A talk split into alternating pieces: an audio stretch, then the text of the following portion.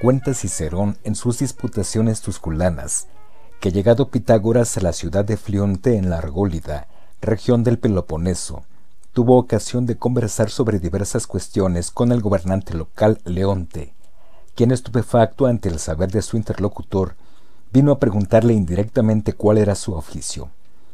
El viajero habría respondido que no era experto en nada particular, sino que era filósofo. Al parecer, el término filósofo era desconocido para el interlocutor de Pitágoras, por lo que éste le ilustró con una alegoría. En las Olimpiadas o simplemente en las animadas ferias de las ciudades griegas, hay personas que obtienen provecho comprando o vendiendo mercaderías.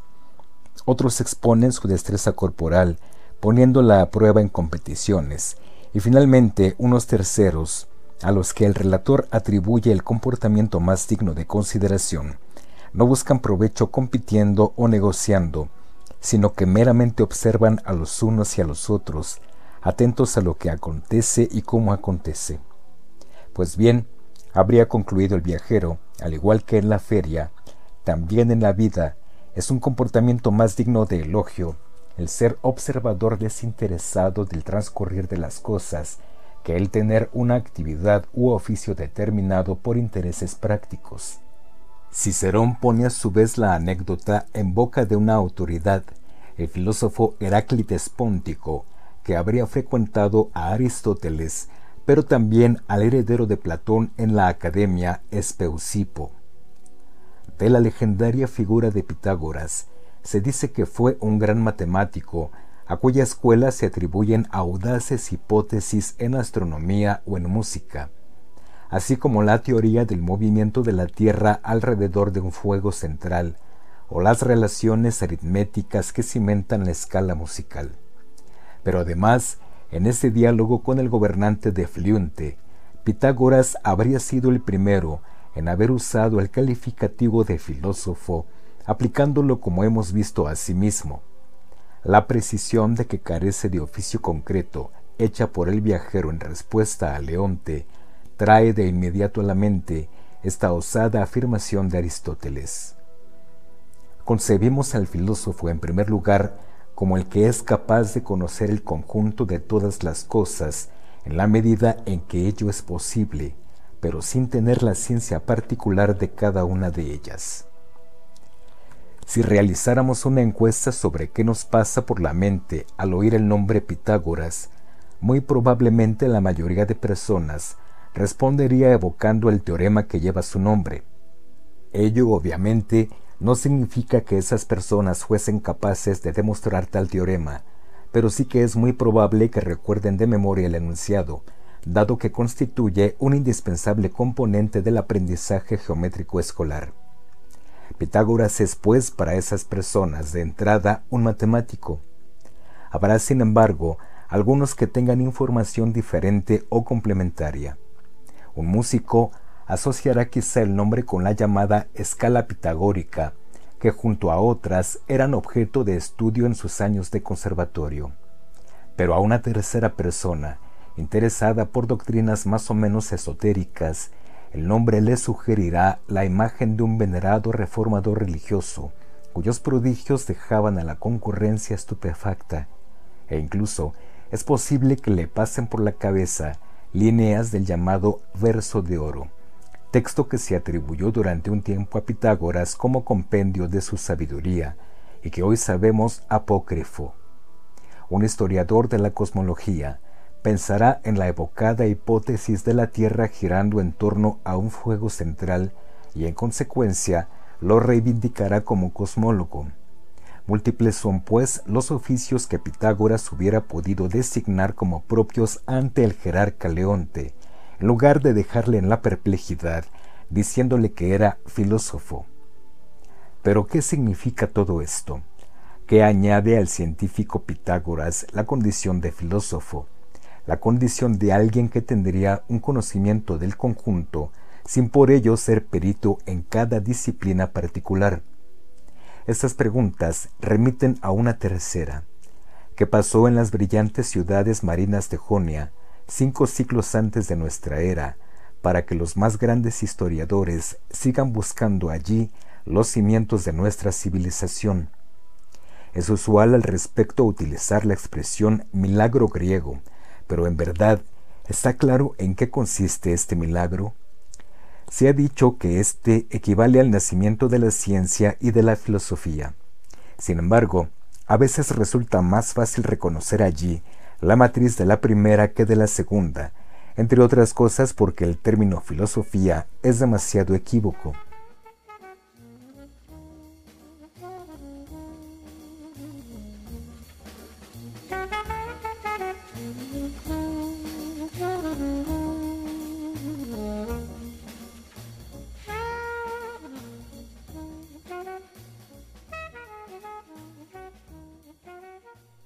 Una de las conjeturas que rememora este audio es la de que en la atmósfera social e intelectual en la que se despliega el pensamiento de Tales, Pitágoras o Heráclito, entre Mileto, Samos y Éfeso, por primera vez en la historia de las culturas, se introduce el presupuesto de que la naturaleza no estaría gobernada por fuerzas oscuras y arbitrarias como los dioses de Homero, sino por una rigurosa necesidad que limita nuestras posibilidades de someterla, pero que sería transparente a la razón.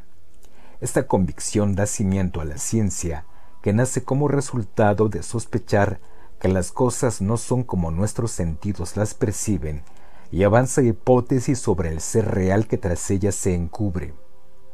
Mas esta sospecha que tiene el entendimiento humano de que tras las cosas, tal como se muestran a nuestros sentidos, se esconde algo verdaderamente determinante, conducirá de modo inevitable a preguntarse por el ser mismo de quien se atreve a decir lo que las cosas son en realidad. La idea de que el hombre, siendo en ciertos aspectos un animal como otros, no es sin embargo reducible a la mera condición natural, se abre camino y se discute.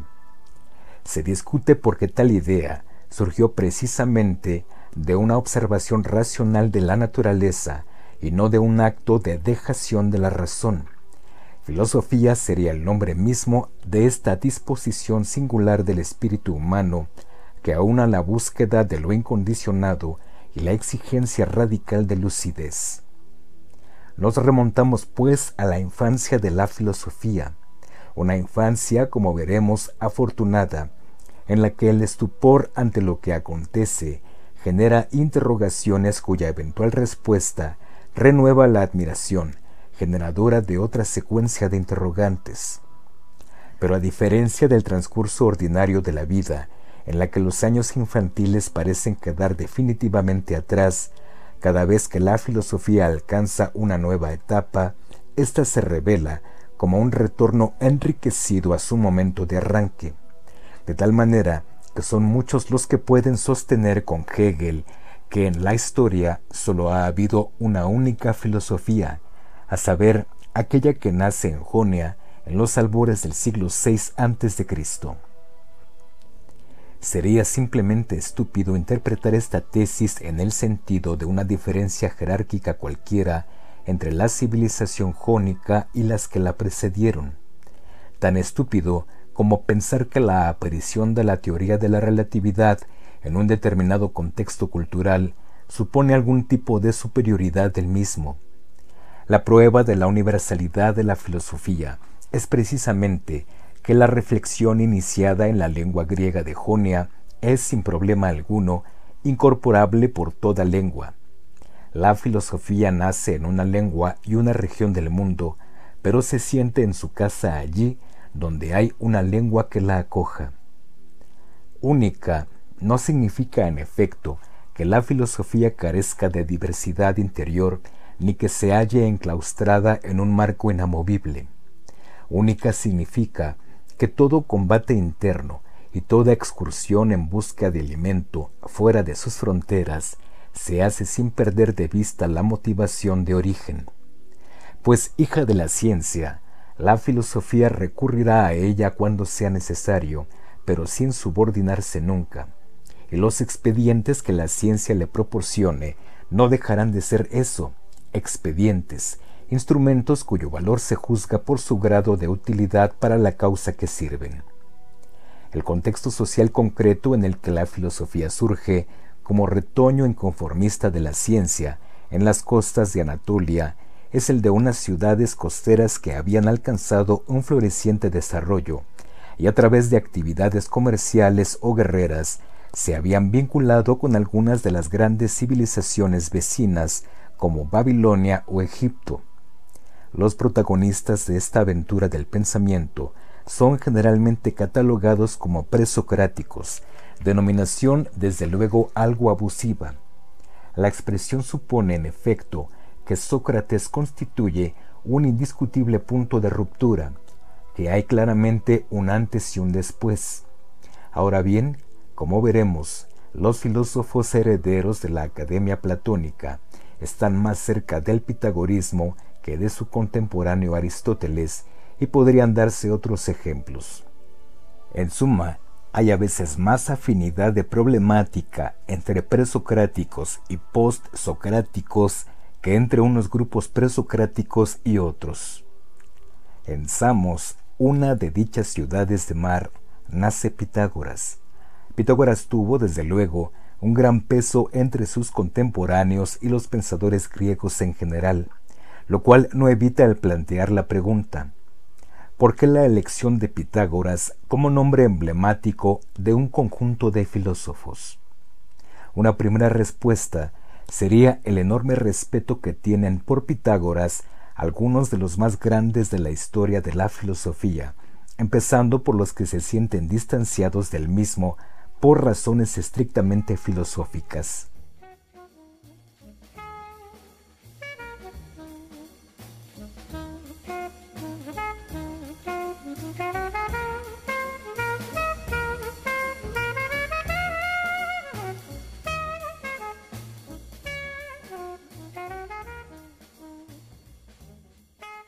Es quizás necesario precisar desde ahora que cuando se habla de la influencia de Pitágoras, nos referimos a las ideas centrales de la escuela pitagórica, sin que quepa distinguir claramente lo atribuible al maestro y a uno u otro de los discípulos. Como veremos, la actitud filosófica que yo mismo he calificado hace años de tentación pitagórica es encarnada por diversos nombres y de alguna manera los filósofos se han sentido obligados a posicionarse ante ella, implícita o explícitamente. Tal es el caso de Aristóteles, que critica la enorme influencia de cierto pitagorismo en los filósofos de la Academia Platónica, pero a quien debemos no solo muchas de las más fiables referencias a nuestro pensador, sino también loables consideraciones. Más si pitagórico es el platonismo de la Academia tardía, la idea esencial del pitagorismo es también vivificada por los grandes de la revolución científica y hasta por cierta metafísica surgida de la ciencia contemporánea. Y sin duda alguna, la sombra del pitagorismo recorre el pensamiento de aquellos filósofos presocráticos cuyo periodo de mayor intensidad es posterior al del gran pensador de Samos. Por atenerse a estos últimos, veremos que algunos de los problemas que se derivan de la concepción pitagórica del hombre y del mundo marcan las diatribas referentes a cómo interpretar el poema de Parménides o las aporías de Zenón de Elea. Dan luz sobre los posicionamientos de Heráclito o de los atomistas y desde luego son imprescindibles para explicar la génesis de la teoría platónica de las ideas. Pero aún hay una razón suplementaria y no de menor importancia para ocuparse del pitagorismo cuando se trata de presentar aquello que da origen a los grandes temas de la filosofía. Pues resulta que una de las crisis más graves en la concepción pitagórica del orden natural y del papel del hombre en el mismo es consecuencia directa de una crisis filosófica en relación a una teoría en la que se hallaban también imbricadas la matemática y la música volver los ojos sobre aquella conmoción que vivió la escuela pitagórica puede ayudar a entender el reto que supuso cada momento de crisis en la historia del pensamiento. Piénsese que nuestra heredada concepción del mundo se halla también hoy cuestionada en sus bases por una teoría científica, aunque esta vez más física que matemática. Como casi todo lo que tiene un peso real en la vida del espíritu, el pensamiento filosófico solo se da en situación de emergencia, es decir, en este renacer que supone la superación de una gran crisis. Desde la perspectiva de los pitagóricos, toda crisis en lo cognoscitivo supone también una crisis en el campo de la ética y de la filosofía política. Esto se debe a la concepción que tienen del ser humano y de los valores que éste erige a fin de fundamentar la ciudad, los cuales no son separables de aquello que permitiría hacer inteligible el orden natural. Por decirlo de forma somera, si el libro de la naturaleza se haya escrito en caracteres matemáticos, también se hallaría detrás una precisa relación numérica, por ejemplo, del concepto de justicia. Con independencia del grado de credibilidad que quepa otorgar al texto de Cicerón, en el que se atribuye a Pitágoras el nombre mismo de filosofía, en cualquier caso, Pitágoras representa emblemáticamente esa singular disposición ante el entorno natural y los abismos del alma humana que ha sido caracterizada como filosófica y que antes de Pitágoras tiene embrión en los filósofos de la ciudad de Mileto que le precedieron. Un objetivo algo más que tangencial de este audio es contribuir a despertar en el escucha la nostalgia de cuando su deseo de conocimiento no establecía fronteras rígidas entre el estupor cargado de interrogantes que provocaban las cosas del entorno y la admiración que despertaba el rigor matemático.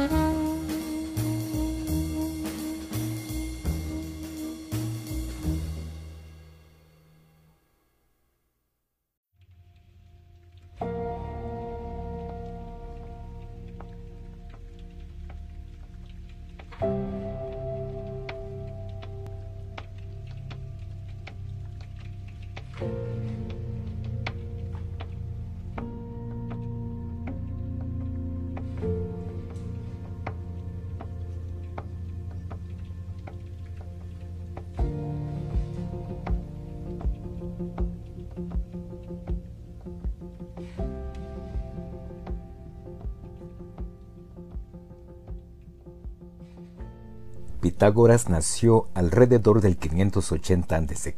en Samos.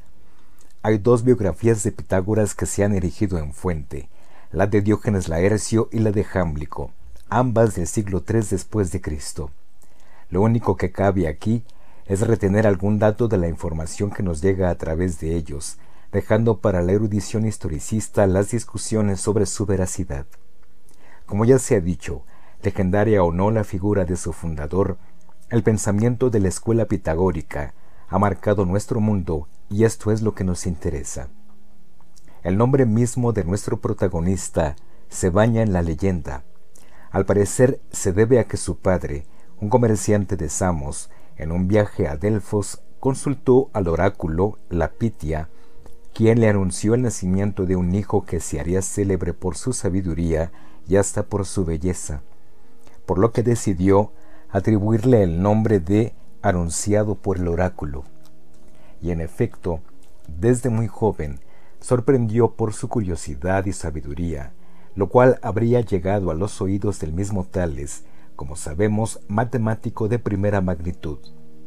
Una serie de viajes lo conducen a Babilonia, Egipto y a la cercana Mileto, donde habría recibido las enseñanzas de Anaximandro y Tales, Hacia los 50 años, instalado en Samos, recibió visitas de viajeros de toda Grecia, atraídos por su fama, pero al parecer En la propia isla, sus enseñanzas no tendrían el eco esperado, por lo que decepcionado, emprendería un nuevo viaje que le llevaría a las costas de Calabria y concretamente a Crotona, ciudad en la que hacia 540 a.C. fundaría su escuela. La aventura a la vez intelectual y política de Pitágoras en Crotona tiene muchos episodios más o menos verificados. Casado con la hija de Milón, su mecenas, habría tenido gran influencia sobre el consejo de la ciudad, lo cual acabaría por generarle problemas, y habría muerto tras una revuelta hacia 507 a.C. Como decía, estos datos hay que cogerlos con pinzas. Sin embargo, no es cuestionable que la escuela de Pitágoras tuviera directa e indirectamente un enorme peso en la Gran Grecia e incluso más allá, y que uno de sus discípulos llamado Hipaso de Mateponto se halló en el origen de una de las crisis indisociablemente filosóficas y matemáticas más profundas y a la vez de consecuencias más fértiles en la historia del pensamiento. Cuando se utiliza la expresión escuela pitagórica, hay que precisar que habría habido tres sucesivas, paleopitagórica, medio pitagórica y la Academia Pitagorizante de Platón. Este último punto es importante, pues las fronteras entre pitagorismo y platonismo son porosas, hasta el extremo que algún exegeta ha podido jerarquizar en favor de las ideas del pensador de Samos. Cabe añadir la escuela medio pitagórica de Roma, que se desarrolla desde principios del siglo IV. Sobre la organización de la escuela pitagórica hay toda clase de relatos, algunos de los cuales raya en la extravagancia. Se dice que el maestro enseñaba en público cuando se trataba de asuntos generales, reservando las cuestiones de calado para los iniciados. Entre ambas clases de oyentes se habría establecido una diferencia de apelación. Pitagoristas los primeros, pitagóricos los segundos. También se utiliza la distinción entre exotéricos o novicios y esotéricos o dotados del conocimiento interior, también llamados matemáticos. Entre ambos, pero formando ya parte más bien de los iniciados, estarían los auditores, acusmáticos. Los esotéricos se dividen a su vez en venerables, políticos, contemplativos y físicos. Los terceros son los que hoy llamaríamos genuinamente matemáticos. Los matemáticos han accedido al conocimiento en forma de símbolos, articulados en fórmulas codificadas y demostradas, y centran su reflexión en la aritmética, la música, la geometría y la astronomía, es decir, las disciplinas que en la Edad Media constituirán el llamado quadrivium. Los físicos se ocupan de mecánica, pero también de geografía, meteorología y medicina y asimismo de gramática y poesía.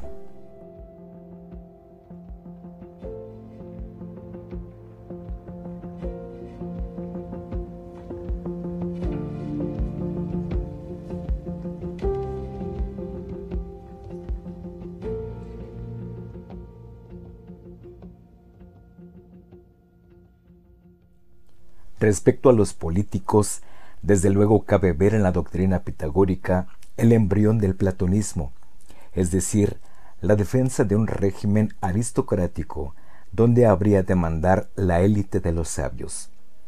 El pitagorismo divide la sociedad en tres funciones sociales, productores, guerreros y jerarcas sacerdotes, y no prima desde luego el espíritu pacifista. Hay que combatir no con las palabras, sino con los hechos, sería al parecer un lema. Arquitas de Tarento, filósofo pitagórico, llegó a hacer realidad el proyecto. Platón se reunió con él en 380 y lo designó prototipo de ese filósofo rey al que se alude en la República. Los iniciados vivían en comunidad y practicaban una especie de comunismo de los bienes inmediatos. Se atribuyen a Pitágoras las 71 líneas del llamado verso de oro, las cuales son simplemente apócrifas. Son útiles, sin embargo, como indicio del tipo de enseñanza moral que se profesaba en la escuela.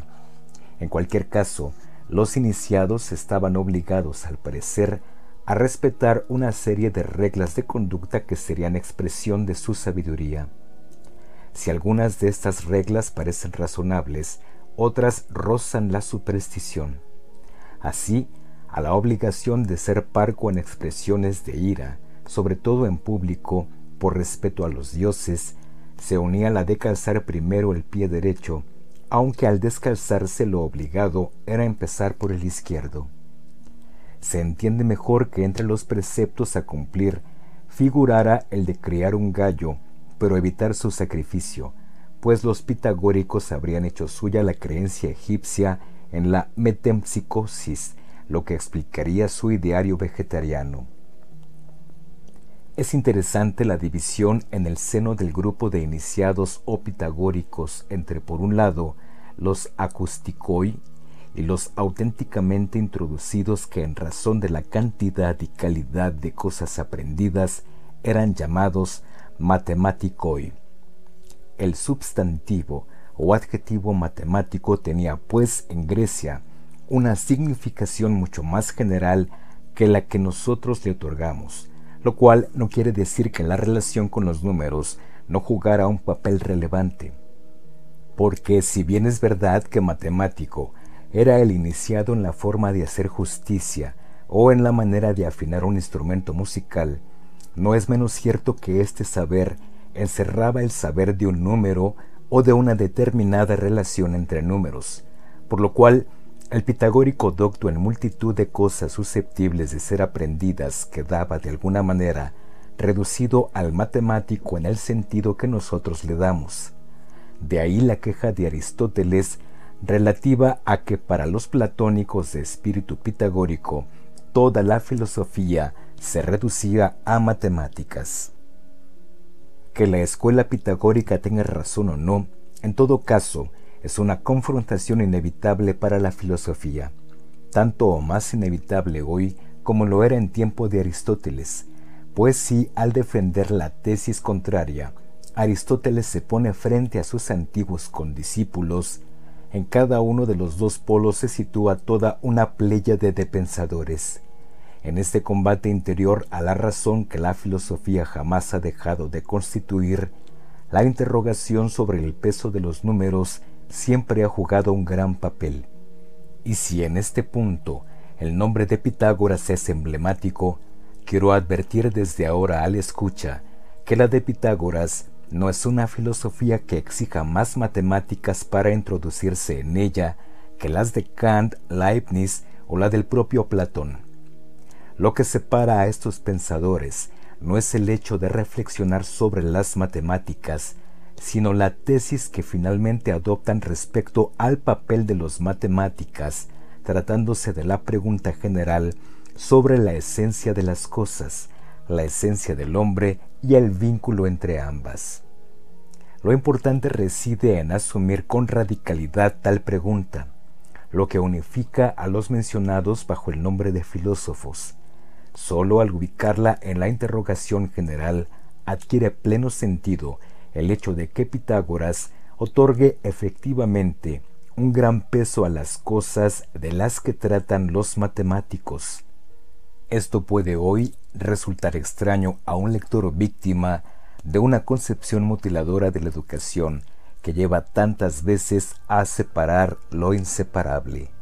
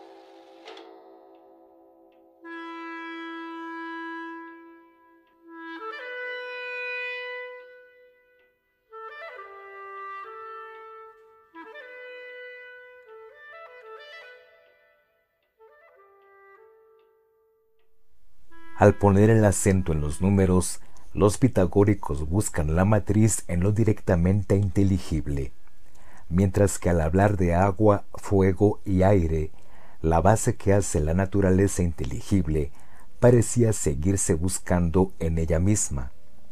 Pero, ¿de dónde pudo surgir esta idea de que en el número está la esencia de las cosas? Veremos que la música juega ahí un papel fundamental. Puede verse cómo el poder del número se ejerce no solo en los asuntos de los dioses y de los demonios, sino también en todos los actos y pensamientos humanos, en todas las obras de artesanía y en la música. Quien así se expresa es Filolao, discípulo mayor de Pitágoras, y de quien procedería la hipótesis de que el centro del universo no lo constituye la Tierra, sino un gran fuego central. Hemos visto que Aristóteles atribuye a los pitagóricos la teoría según la cual aquello que explicaría los números daría en realidad cuenta de todos los seres. Esto plantea dos cuestiones. La primera es la antes mencionada, de cómo pudieron llegar los pitagóricos a esta idea. La segunda es la de cuáles son para los pitagóricos los principios de los números y en general de las entidades matemáticas, asunto este vinculado a una crisis a la que ya se ha aludido. El número está en la música, nos dice Filolao. Pues bien, cabe conjeturar que en la constatación del lazo entre relaciones acústico-musicales y combinaciones numéricas se encuentra la clave de la confianza de los pitagóricos en que la realidad física puede toda ella reducirse a número, es decir, explicada a base de construcciones matemáticas. ¿Cómo habría empezado el asunto? Al parecer, Pitágoras, encontrándose en una fragua, oyó cómo resonaba el yunque al ser golpeado por un martillo, y habría intuido la especial semejanza entre un sonido y el sonido que nosotros llamamos a la octava, y además que entre ambos se daba una relación matemática. La relación matemática también se daría entre el primer sonido y otros. Como en casi todo lo que concierne a la vida de Pitágoras, nadie puede asegurar que esta visita a la fragua sea algo más que leyenda. También se hace referencia a que el pitagórico Hipaso de Metaponto habría realizado experimentos con discos idénticos en diámetro que al ser golpeados emitían un sonido acorde con la proporción de su grosor. En cualquier caso, se atribuye a Pitágoras la invención del monocordio, es decir, una cuerda tensada sobre una caja de resonancia, provista de un dispositivo que permite modificar a voluntad la longitud del fragmento de cuerda que queremos hacer vibrar. Consideraré este asunto en términos relativamente precisos más adelante. Por el momento, intentemos entender la tendencia a ver números y música hasta en el alma. Consideremos la secuencia de notas que forman una frase musical en una sencilla melodía la frase puede ser presentada en última instancia como sucesión de meros sonidos producidos por un objeto material, una cuerda para el caso. Los sonidos no surgen de forma azarosa, sino mediante regulación de la cuerda que los produce, la cual obedece de dos maneras al registro matemático. De entrada, a la hora de explicar la distinción misma entre los sonidos producidos, lo determinante es el número de vibraciones en las cuerdas, de tal manera que matemática es ya la cualidad misma del sonido susceptible de ser utilizado.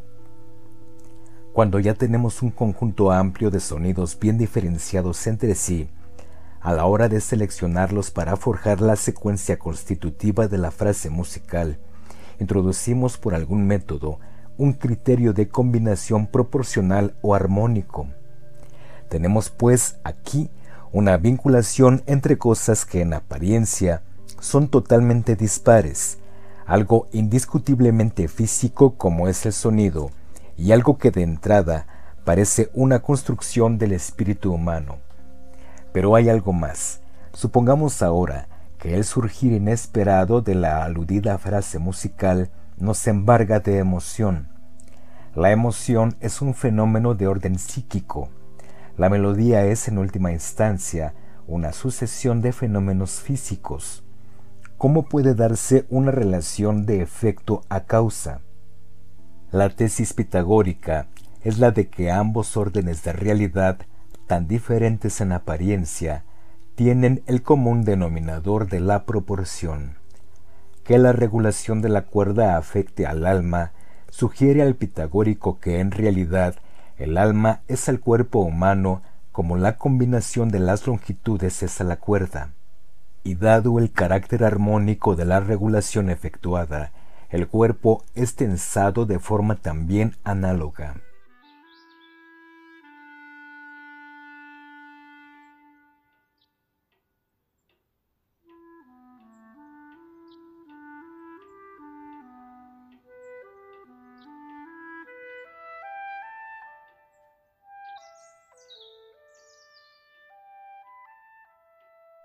Sin duda, la explicación tiene puntos oscuros.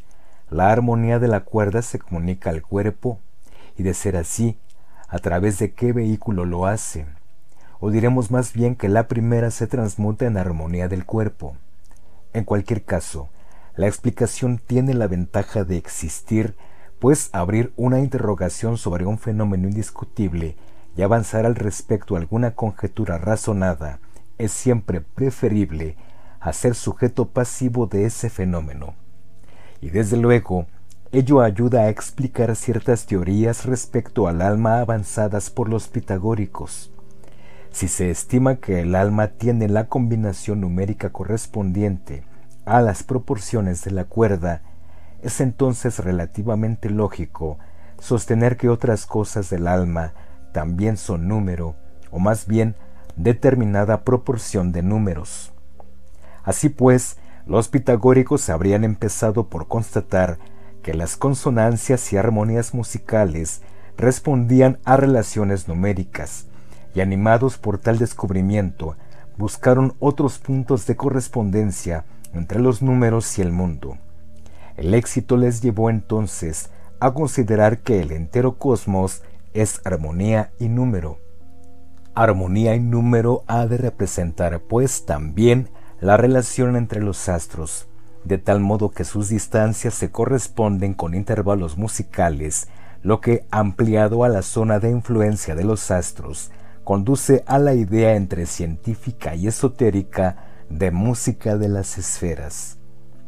Esta ampliación de lo comprobado en el registro acústico musical, su generalización al conjunto de las diferencias que percibimos de entrada como cualitativas fue un paso radical que los pitagóricos no dudaron en realizar.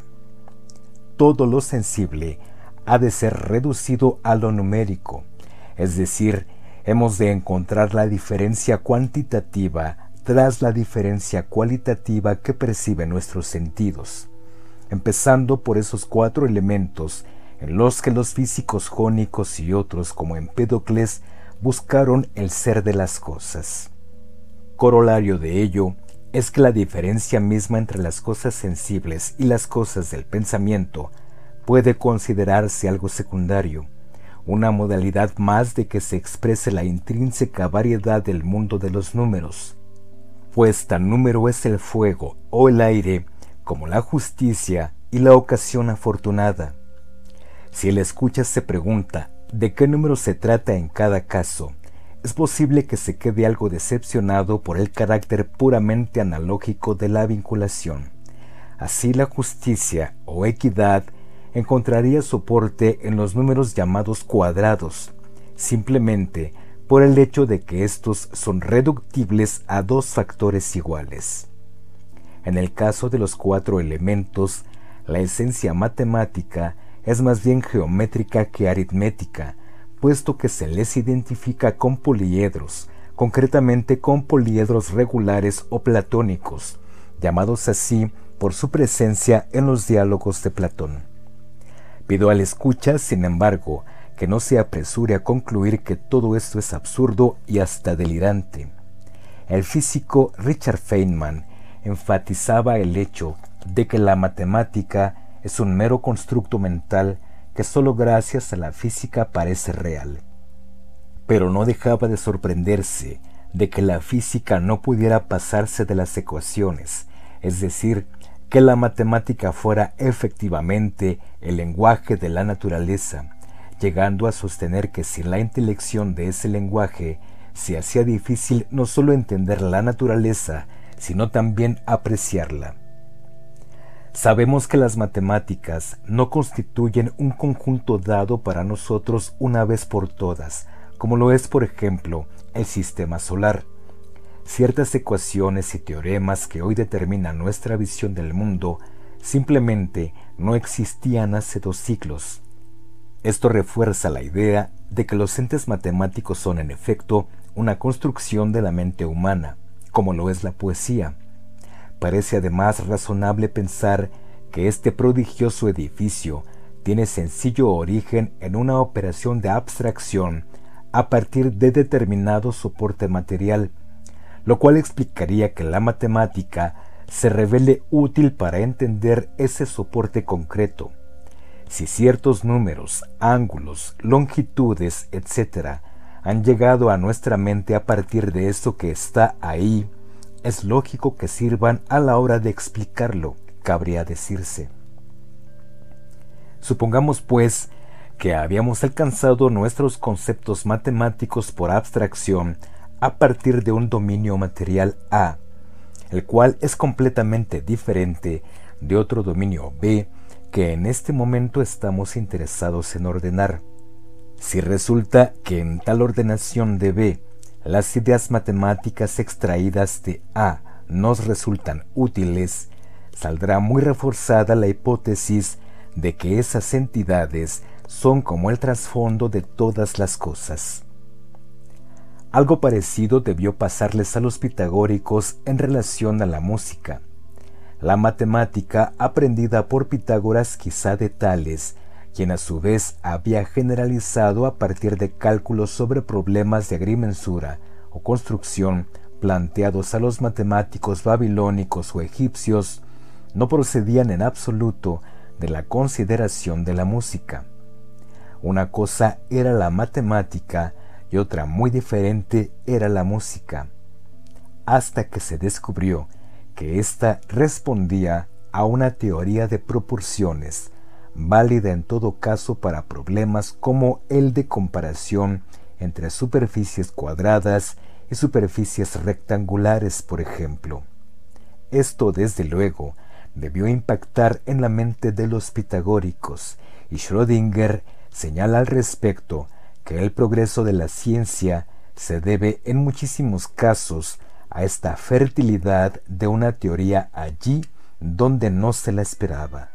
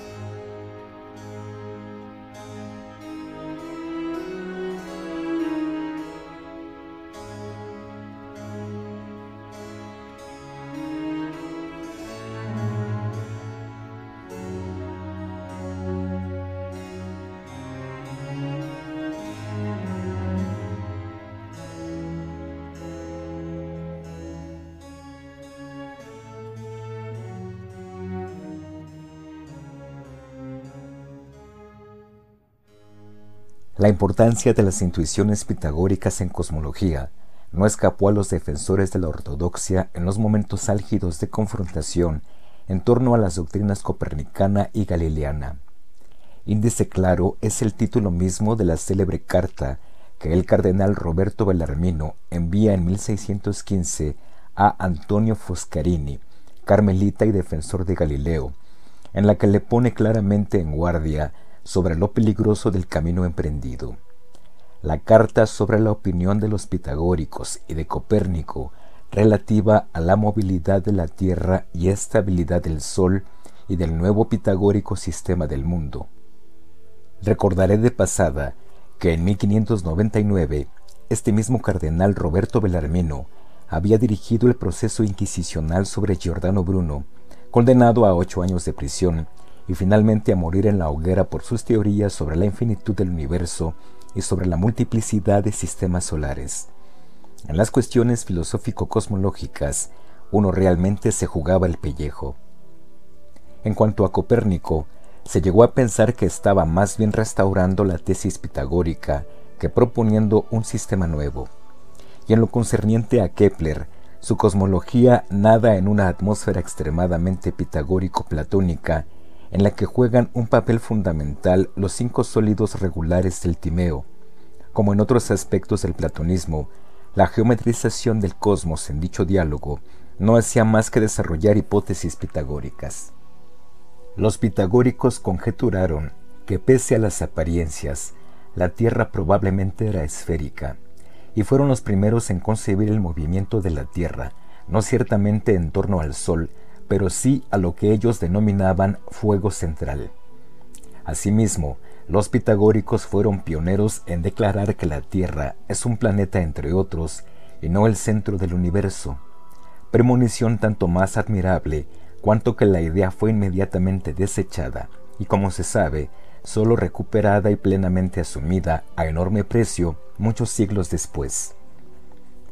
Permítaseme una observación sobre este último extremo ha habido cantidad de literatura sobre la herida narcisista que habría supuesto este desplazamiento de la morada del hombre del centro del universo, herida que algunos ven agravada por Darwin al reconocer el origen animal del hombre. La verdad es que la tesis de la singularidad del ser de razón y de lenguaje estaría apañada si no fuera compatible ni con la teoría de la evolución ni con la tesis heliocéntrica. Todo avance en la lucidez es un signo de nuestra grandeza y no un argumento en favor de nuestra reducción. En cualquier caso, si la cosa empezó con el desplazamiento de morada del centro a la periferia, este sería achacable en primer lugar a los pitagóricos y no a los grandes de la revolución científica. Vamos pues al cosmos pitagórico, tras el que, como en la música y en las cosas del alma, residen los números. Empecemos con un repaso. La actitud pitagórica ante la matemática puede ser sintetizada de esta forma. Por un lado, confianza en que la matemática se halla tras las cosas más heterogéneas y de hecho tras todas ellas. Por otro lado, confianza en que la matemática se haya inscrita potencialmente en nuestras facultades espirituales, de tal manera que filósofo es aquel que en primer lugar y ante todo actualiza su capacidad para la matemática. Tenemos en él nadie entre que no sea geómetra que figuraría en la Academia Platónica, un signo de la fidelidad del platonismo a la doctrina pitagórica.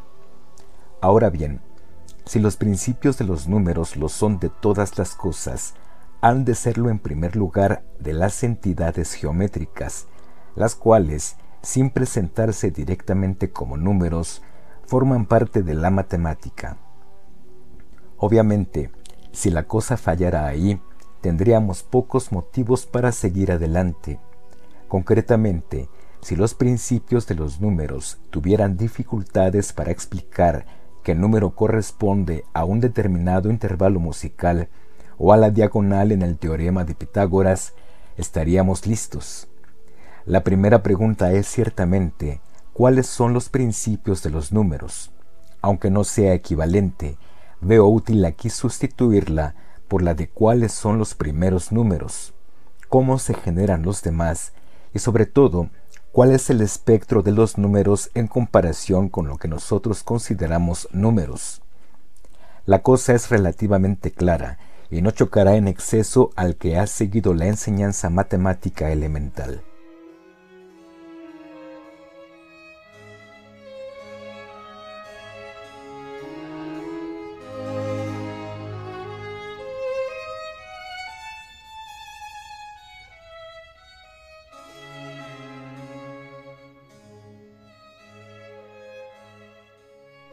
El primer número es desde luego la unidad o mónada que el pitagórico vincula con el principio de identidad. El número 2, primer número par, se asocia al principio de no contradicción, entendido como división respecto a los demás. Tenemos en estos dos números un principio generador de los números enteros, algunos de los cuales tienen en particular estatuto en función de la potencial disposición geométrica de las unidades que los constituyen, números triangulares, números cuadrados y números pentagonales. Es fácil ver que todo número cuadrado es la suma geométricamente ordenada de dos números triangulares. Propiedades especiales de estos números. Los números cuadrados son vinculados a la justicia, en razón de que suele mencionarse el hecho de que tales números pueden dividirse en dos factores iguales y que la idea de justicia se asocia a la equidad. Cabe en este sentido avanzar que la sucesión de quintas en música no garantiza tal equidad, pues en el sistema musical pitagórico hay una quinta que precisamente no es justa. El número 10, tetractis, fue al parecer uno de los símbolos de mayor importancia para los miembros de la comunidad. Se dice que a él se dirigían oraciones por ser detentor de la clave de todas las cosas. La parte de la oración quizás más significativa es la siguiente. El número divino comienza por la unidad pura y profunda para culminar con el cuatro sagrado.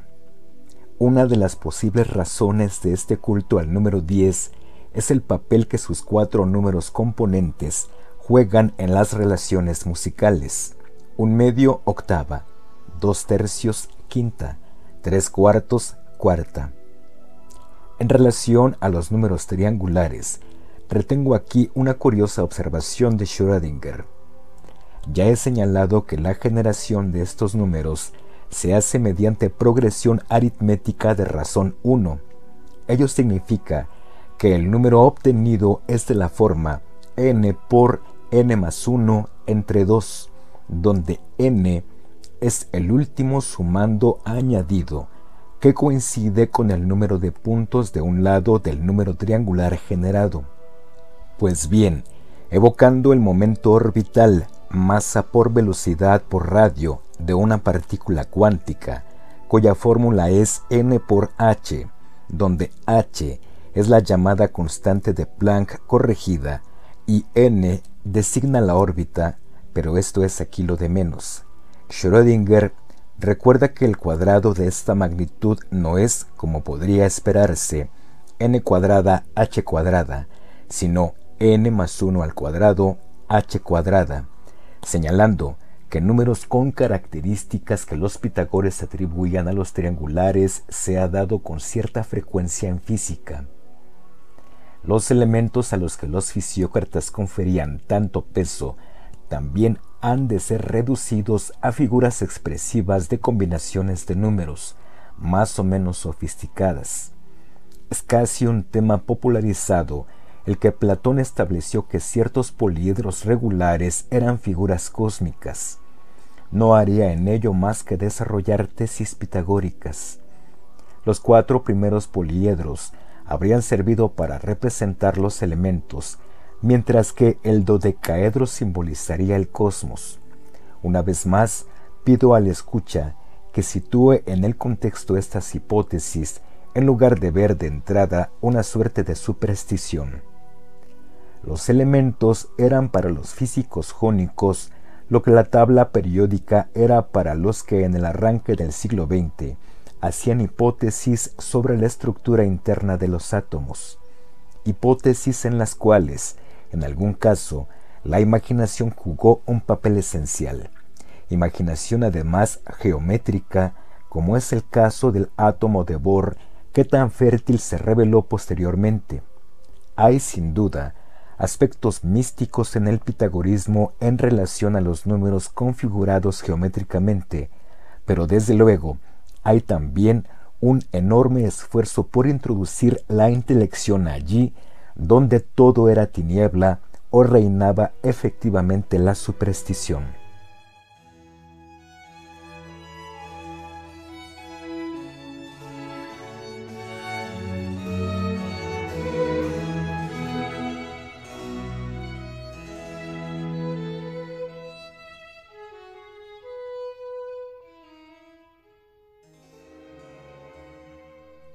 No olvidemos que la cosmología pitagórica, tan marcada por el ideal de equilibrio matemático geométrico, se avanzó enormemente a su tiempo.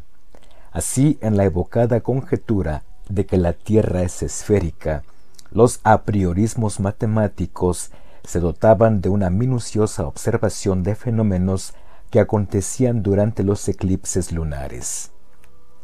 He indicado ya que los pitagóricos, probablemente debido a Filolao, avanzaron la tesis de que hay un fuego central en torno al cual giran la Tierra, la Luna, las estrellas fijas y el Sol. La Tierra no gira sobre sí misma y tiene una parte que da siempre al fuego central, la cual no es habitable por excesivamente calurosa. El movimiento de traslación de la Tierra en torno a este centro incandescente dura 24 horas, mientras que el Sol dura un año. De ahí la apariencia de que el Sol se alza y se pone cada día. Enfatizo la palabra apariencia porque en esta reducción a mera impresión de lo que es indiscutible para los sentidos, reside lo esencial de lo que la ciencia efectúa. Acabaré esta corta evocación de la cosmología pitagórica señalando que al otro lado del fuego central se halla un extraño cuerpo llamado antichtón o antitierra, cuyo giro alrededor del fuego central es también de 24 horas, lo que hace que los tres estén siempre alineados. También se ha avanzado la hipótesis de que el antichtón se interpone entre el gran fuego y la Tierra, aunque para nosotros seguiría permaneciendo invisible, pues estamos en la parte de la Tierra que nunca da al gran fuego. ¿Es el antichtón un añadido gratuito? Es posible. Aristóteles sugiere con tono socarrón que se trataría simplemente de completar el número de cuerpos que giran en torno al gran fuego, a fin de que coincidieran con el número 10 al que se le atribuían toda clase de perfecciones. Pero hay una versión más plausible en ciertos eclipses de luna que no podrían ser explicados por el hecho de que la Tierra intercepta la luz procedente del fuego central. La antitierra jugaría un papel útil. Esta información procede también de Aristóteles y alguno de los grandes comentaristas hace referencia a una obra suya perdida titulada Tratado sobre los Pitagóricos, un buen indicio en todo caso de la importancia que esta escuela tenía para el fundador del liceo. Y una vez más, cabe decir que hay menos diferencia entre Filolao y un cosmólogo actual o el propio Galileo, que la que mantiene el primero con quien solo da por válido lo que directamente percibe, y que cuando algo resulta chocante, recurre a alguna voluntad poderosa más o menos arbitraria. Aquí no hay capricho posible, sino necesidad natural que obedece a una regulación matemática.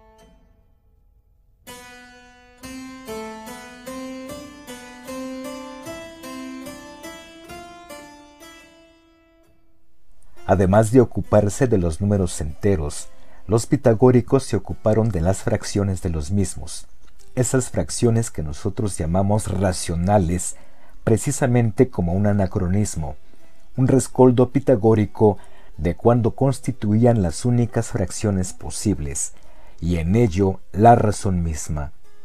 todo lo que no fuera un número racional simplemente no era un número, y en consecuencia era una presencia sin entidad, una suerte de fantasma. No sabemos con certeza si los pitagóricos llegaron a demostrar el teorema de Pitágoras, pero lo que sí sabemos es que jugó un gran papel en la teoría general, como veremos enseguida. El problema es en general presentado en relación a dar por supuesto el teorema y aplicarlo a la diagonal del triángulo rectángulo isósceles cuyos lados miden la unidad. Pido al escucha que dibuje o imagine tal triángulo. Contemple esa línea llamada hipotenusa que tiene ahí delante. ¿Cuál es su magnitud? El recuerdo de la cantinela escolar le hará decirse 1 al cuadrado más 1 al cuadrado igual a 2. Luego, la magnitud de esa línea es raíz cuadrada de 2. Pero, ¿cuánto es en términos numéricos esa magnitud ahí presente? No vale la respuesta 1,4142,145 que nos ofrece una calculadora. Métase el escucha en la piel del pitagórico. Para él responder a esta pregunta era lo único esencial. Tenía que encontrar dos números enteros, P y Q, tales que P partido por Q sea igual a raíz cuadrada de 2. Simplemente no había para él otros números y a nadie le pasaba por la cabeza que pudiera haberlos. Nosotros sabemos hoy que raíz cuadrada de 2 no es de esta forma. Sabemos que se trata de un número real no racional. Como se ha dicho antes, la terminología misma es un anacronismo. ¿Por qué va a ser irracional un número que no pertenece a Q mayúscula, conjunto de las fracciones de la forma P partido por Q, donde P y Q son enteros? Pues en razón de lo que viene a continuación. El pitagórico se devanó los sesos intentando encontrar los números P y Q enteros, cuyo cociente fuera igual a raíz cuadrada de 2. No daba con ellos. Se creyó quizás poco dotado para las matemáticas. Siguió adelante, a pesar de todo, hasta que se dijo, supongamos que ya los he encontrado y a ver qué pasa. Pues bien, lo que pasó es que la hipótesis de que existían encerraba una contradicción en sí misma.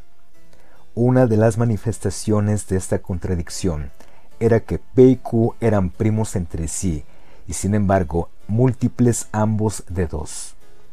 El pitagórico tuvo que llegar a la conclusión de que aquella línea que estaba ahí no reposaba en número alguno, pero según su teoría, el número es soporte de todo cuanto es, luego aquello era un ser falso. Piénsese bien, un ser falso, la línea que corresponde a la más elemental aplicación del teorema de Pitágoras, tan falso como la nota Fa sostenido que un escolar del conservatorio teclea sobre su piano. Piénsese que el llamado temperamento que está en la base del piano no podría realizarse si no se hubieran incluido en el conjunto de los números los que son irreductibles a la forma de fracción racional, concretamente raíz cuadrada de 2, es decir, si no se hubiera superado la crisis del pitagorismo. Así pues, el pitagórico oye y ve cosas que escapan a su razón. Las leyendas sobreabundan. Se dice que Hipaso habría sido condenado a perecer ahogado por haber revelado a los profanos, quizás tan solo a los acusmáticos, que raíz cuadrada de dos no podía ser un número.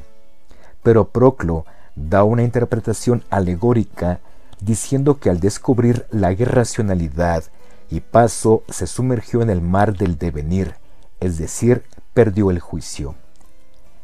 No podemos extendernos más sobre las enormes implicaciones de este asunto.